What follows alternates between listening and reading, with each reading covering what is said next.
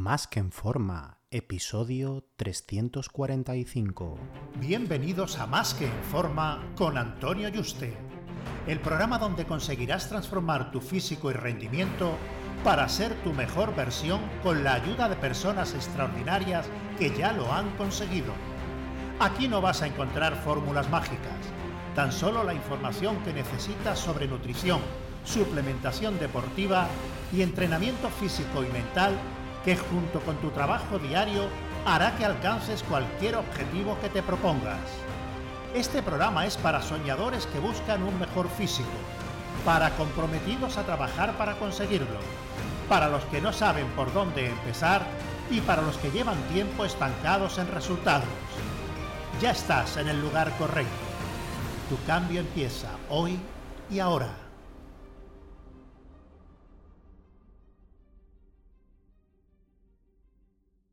Muy buenas y bienvenido a un nuevo programa. Este 1 de octubre, a las 5 de la tarde, hora peninsular, voy a impartir un curso gratuito en directo para ayudar a los profesionales del fitness y de la salud y además a cualquier persona que quiera eh, aprender una nueva profesión, que va a ser la de ingeniero de prompts, que en el 2025 se prevé que toda empresa necesite un ingeniero de PROM y está bastante bien eh, pagado, la verdad. Y, bueno, no hay ahora mismo absolutamente nada de oferta porque nadie controla de esto. Pues bueno, voy a, enseñar en, un curso de, una hora, pues bueno, cómo eh, tanto siendo trabajador por cuenta ajena como teniendo tu propio negocio, te puedes eh, aprovechar pues de la inteligencia artificial, ¿no? Para para todo lo que son tu, negocio y, todo lo que es tu, trabajo, ¿vale?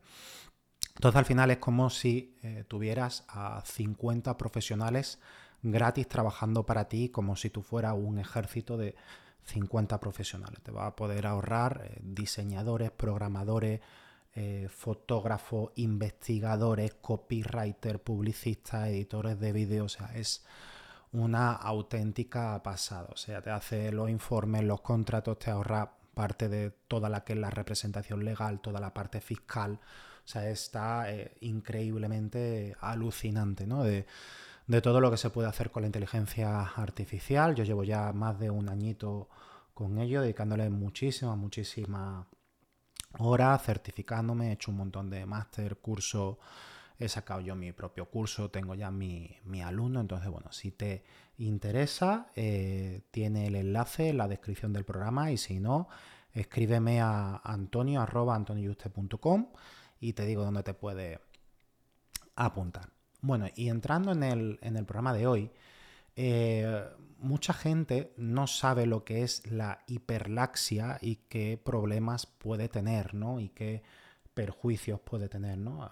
Al final, ¿qué es en resumidas cuentas? Bueno, es una condición en la cual las articulaciones se mueven más allá del rango normal de movimiento y muchas personas piensan que, esto es bueno, ¿no? Cuando venga Jean-Claude Van Damme a abrirse eh, mucho más que lo que son 180 grados con las piernas y bueno, y ciertas articulaciones que la llevan mucho más atrás, ¿no? Del rango que tú dices, wow, cómo, cómo lo hacen, qué elasticidad tienen, ¿no? Y, porque esto se debe a una mayor elasticidad en los ligamentos y los tejidos conectivos. Pero sí que puede llevar a una mayor susceptibilidad pues, a lesiones, guinces, dislocaciones y otros problemas eh. ¿Cuáles son los riesgos realmente asociados con la hiperlaxia? Y ahora iremos viendo, pues aparte de los riesgos, mm, cómo podemos eh, impedir esto en, gran medida y, cuáles son las diferencias que debemos tener en cuenta respecto a una persona que no la tenga, ¿no? Para hacer ejercicio y, para todo, ¿no? Bueno, pues eh, tiene varios riesgos para la salud. Eh, tenemos un mayor riesgo de lesión articular y, muscular, desde dislocaciones y subluxaciones, em, lo que puede ser pues, bastante doloroso y debilitante. Luego, el 15 y desgarro. Mm, puede llevar a 15 y desgarro más fácilmente que en personas sin hiperlaxia. El dolor crónico en músculos y articulaciones, dolor articular. La inestabilidad en las articulaciones puede llevar a un dolor crónico, lo que puede afectar pues, la calidad de vida. Y el dolor muscular. Los músculos pueden tener que trabajar más para estabilizar las articulaciones, lo que puede llevar a fatiga y dolor muscular crónico. Problemas de postura, desalineación espinal, eh, puede producir lordosis, cifosis o escoliosis, lo que puede llevar pues dolor de espalda crónico y otros problemas eh, de salud. Desbalance muscular. ¿Qué pasa? Que debido a la inestabilidad articular, pues algunos músculos pueden estar más desarrollados que otros y al final derivar también en una mala postura. Eh, mayor riesgo de desarrollar condiciones degenerativas como la eh, osteoartritis, mm, la inestabilidad del movimiento excesivo en las articulaciones, pues bueno, pueden acelerar el desgaste del cartílago y aumentar el, riesgo de desarrollar osteoartrosis y osteoartritis a una edad más temprana, y, problemas de disco. También pueden aumentar los problemas de, de, los discos intervertebrales, ¿vale? Como las hernias discales. Bueno, bueno, aquí eh, problemas psicológicos, ansiedad y depresión las personas que sean muy susceptibles, ¿no? Eh, complicaciones en cirugía y, tratamiento y bueno, y, limitaciones funcionales, ¿no? Que pueden acarrear problemas en actividad de la vida diaria, desde levantar objetos, caminar o incluso escribir pueden volverse situaciones más difíciles y dolorosas. Entonces, pues dada la variedad y gravedad de estos riesgos, pues es crucial que uno consulte con un profesional para un diagnóstico y un tratamiento adecuado. Que las recomendaciones que voy a dar yo aquí siempre son genéricas y hay que ver cada caso específico. Ahora, em, independientemente del caso, mm, ¿cómo nos va a beneficiar el entrenamiento de fuerza eh, para personas con este perfil, esta patología? Bueno, pues cuando se realiza de manera adecuada y siempre bajo supervisión profesional, pues sí que puede ofrecer muchísimas ventajas, desde mejorar la estabilidad articular, fortaleciendo los ligamentos y, los tendones, el soporte muscular, y se crea ese corsé muscular que ayuda a mantener la articulación en su lugar eh, y evitar todas estas lesiones, ¿no? Aumentar la fuerza, mejorar el rendimiento físico, como hemos dicho, prevenimos las lesiones mejoramos la coordinación y el control motor porque tenemos más conciencia corporal y, es porque el entrenamiento de fuerza requiere un alto grado de coordinación y control motor, lo que puede ayudar a mejorar esta conciencia corporal y el control sobre las articulaciones. La calidad del movimiento. Con el tiempo, el entrenamiento de fuerza puede ayudar a mejorar la calidad del movimiento, lo que es especialmente importante para personas con este perfil, que pueden tener pues, movimientos articulares excesivos o incontrolados la prevención de, lesiones, reducir el dolor crónico. ¿Por qué? Porque al mejorar eh, la estabilidad y la fuerza, se puede reducir el dolor crónico asociado con la hiperlaxia, mejorando así pues, la calidad de vida. Mejora de la salud ósea, densidad ósea, el entrenamiento de fuerza, pues sí que se ha demostrado ser eficaz para, para este punto, ¿no? lo que puede ser beneficioso para prevenir condiciones como la osteoporosis. Beneficios psicológicos, por supuesto, el autoestima y la confianza, porque uno se ve eh, con, más control, no se ve limitado y, bueno, se ve por fin con, ese control que echaba de menos, ¿no? Y reducir pues esa ansiedad y ese estrés al poder practicar ejercicio de forma más segura, ¿no? Ahora, ¿cómo debemos entrenar y qué debemos tener en cuenta si tenemos hiperlasia? Por supuesto, una evaluación inicial, porque cada persona es diferente y a lo mejor tú tienes hiperlaxia en cierta zona, cierta zona de tu cuerpo y otra persona en otra, ¿no? Y, en diferentes grados.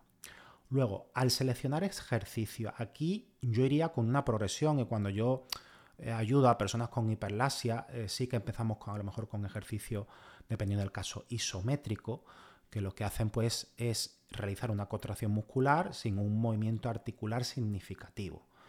Ya puede ser planchas isométricas de cuádriceps, isométricos de bíceps, y son seguros para las articulaciones y empezamos a fortalecer los músculos sin someter eh, a las articulaciones a movimientos pues, potencialmente eh, peligrosos. Ahora, consideraciones, aunque son seguros, pueden ser menos funcionales porque no entrenan el movimiento a través de un rango. Cuando ya nos adaptamos a los ejercicios isométricos, eh, yo suelo pasar a los ejercicios de cadena cerrada donde siempre las extremidades están en contacto, en contacto con una superficie, sea un suelo, una máquina, ya puede ser una sentadilla, una flexión, una pull-ups, Y al final, al implicar múltiples articulaciones y músculos, pues puede ayudar a mejorar pues, esa estabilidad articular general. ¿no? Ahora, debemos realizarlo con una técnica adecuada para evitar la hiperextensión o el estrés de articulaciones. Seguimos avanzando. Ejercicios de baja velocidad. Ya empezamos con ejercicios realizados a una velocidad más lenta para mejorar el control. Aquí es, importante no, dejar caer el peso y los levantamientos rápidos porque mm, podemos tener problemas de, lesiones, ¿no? Porque si nos salga un hueso, la articulación la movamos más del rango del movimiento y encima con un peso, pues que nos hagamos bastante daño y nos lesionemos, ¿no? Em, esto lo que hace es minimizar el riesgo de lesiones y mayor tiempo bajo tensión para ir ganando fuerza. Em, pueden ser menos aplicables a actividades de alta velocidad o deporte, porque hace falta una explosividad, pero sí que son excelentes para construir una base de fuerza y de control. Luego, ejercicio de estabilización del core, del núcleo, lo que es toda la zona media, ¿no? En plancha de ejercicio con pelota suiza, antirrotaciones y un core fuerte mejora muchísimo la estabilidad de la columna vertebral y reduce el riesgo de lesiones en la espalda baja, ¿no? Entonces, Em, esto es súper importante para controlar cualquier movimiento y que al final las articulaciones no se nos vayan por los cerros de Úbeda. Eh, luego, seguimos avanzando. Ejercicio de movilidad controlada. Eh, aquí hay que trabajar en mejorar la movilidad articular, pero de una manera controlada. Círculos articulares controlados, estiramientos dinámicos controlados y aquí pues mejoramos la movilidad sin comprometer eh, la estabilidad. Al final, independientemente de en qué fase estemos, de qué tipo de ejercicio, debemos empezar con ejercicios más simples y seguros y avanzar hacia movimientos más complejos a medida que se desarrolla la fuerza y la estabilidad. Piensa que eh, si tú tienes hiperlaxia, vas a tener mucho más facilidad para lesionarte con un peso que una persona que no. Entonces tienes que ir muy poco a poco ganando control de tu cuerpo, de los ejercicios, de la técnica, mucho más que una persona que no la tenga, que es más difícil que se lesione. Aunque estos ejemplos deberían ser, podrían ser aplicables a cualquier persona, no solo con hiperlaxia. Lo que pasa es que la persona con hiperlaxia necesita pasar pues, más tiempo mm, practicando esta técnica y ganando más control. ¿no? ¿Con qué frecuencia? Bueno, yo empezaría con dos tres veces por semana, de hecho es como suelo hacerlo con mis clientes con hiperlasia, alrededor de un 60-70% de una RM, ¿vale? Estamos en un rango de 8 a 12 repeticiones para 2-4 series efectivas y de descanso, pues normalmente un 1 o 2 minutos entre series, porque al principio, como se va a ser un principiante, en ese tiempo va a estar recuperado de sobra porque no va a ser capaz de generar tanta intensidad ni llevar tan al límite al músculo en cada serie al ser un principiante. ¿no? Como siempre, los movimientos de forma controlada, mantenernos dentro de un rango de movimiento seguro para evitar la hiperextensión. Y piensa que una hiperextensión con una resistencia adicional es lesión segura, ¿vale? Progresión y aumentar la carga gradualmente para evitar lesiones. O sea, basarnos primero en la técnica y muchísimo control. Y luego el peso ya vendrá, ¿vale? Aunque me haya escuchado mucho, yo diga, ah, tienes que haber sobrecarga progresiva, tienes que aumentar los pesos, cada entrenamiento tiene que ser más intenso. Sí, pero una persona con, con hiperlasia, como tiene mayor riesgo de lesión, tiene que tirarse unos mesecitos mm, al principio centrándose en la técnica y saber en qué rango de movimiento tiene que jugar, aunque esa persona sea capaz de hacer un rango de movimiento mayor. Eh, y por supuesto, si puede hacerlo con un profesional, muchísimo mejor. Entonces, el entrenamiento de fuerza mm, es muy beneficioso. Ya has visto el control y el, quitarte los riesgos de lesión que tienes si entrenas la fuerza. Eh, pero si se realiza de manera cuidadosa y planificada, si no te puedes lesionar, ¿vale? Entonces, por eso yo aquí en este caso sí te recomiendo que te ponga en manos de, un profesional. Y además, eh, todo esto va a hacer, aparte que te veas mejor en el espejo, que en tu vida cotidiana pues ya no tengas lesiones, puedas practicar deporte, mm, de todo, ¿no? Y, que tu calidad de vida mejore muchísimo. Un fuerte abrazo y te espero en el próximo programa.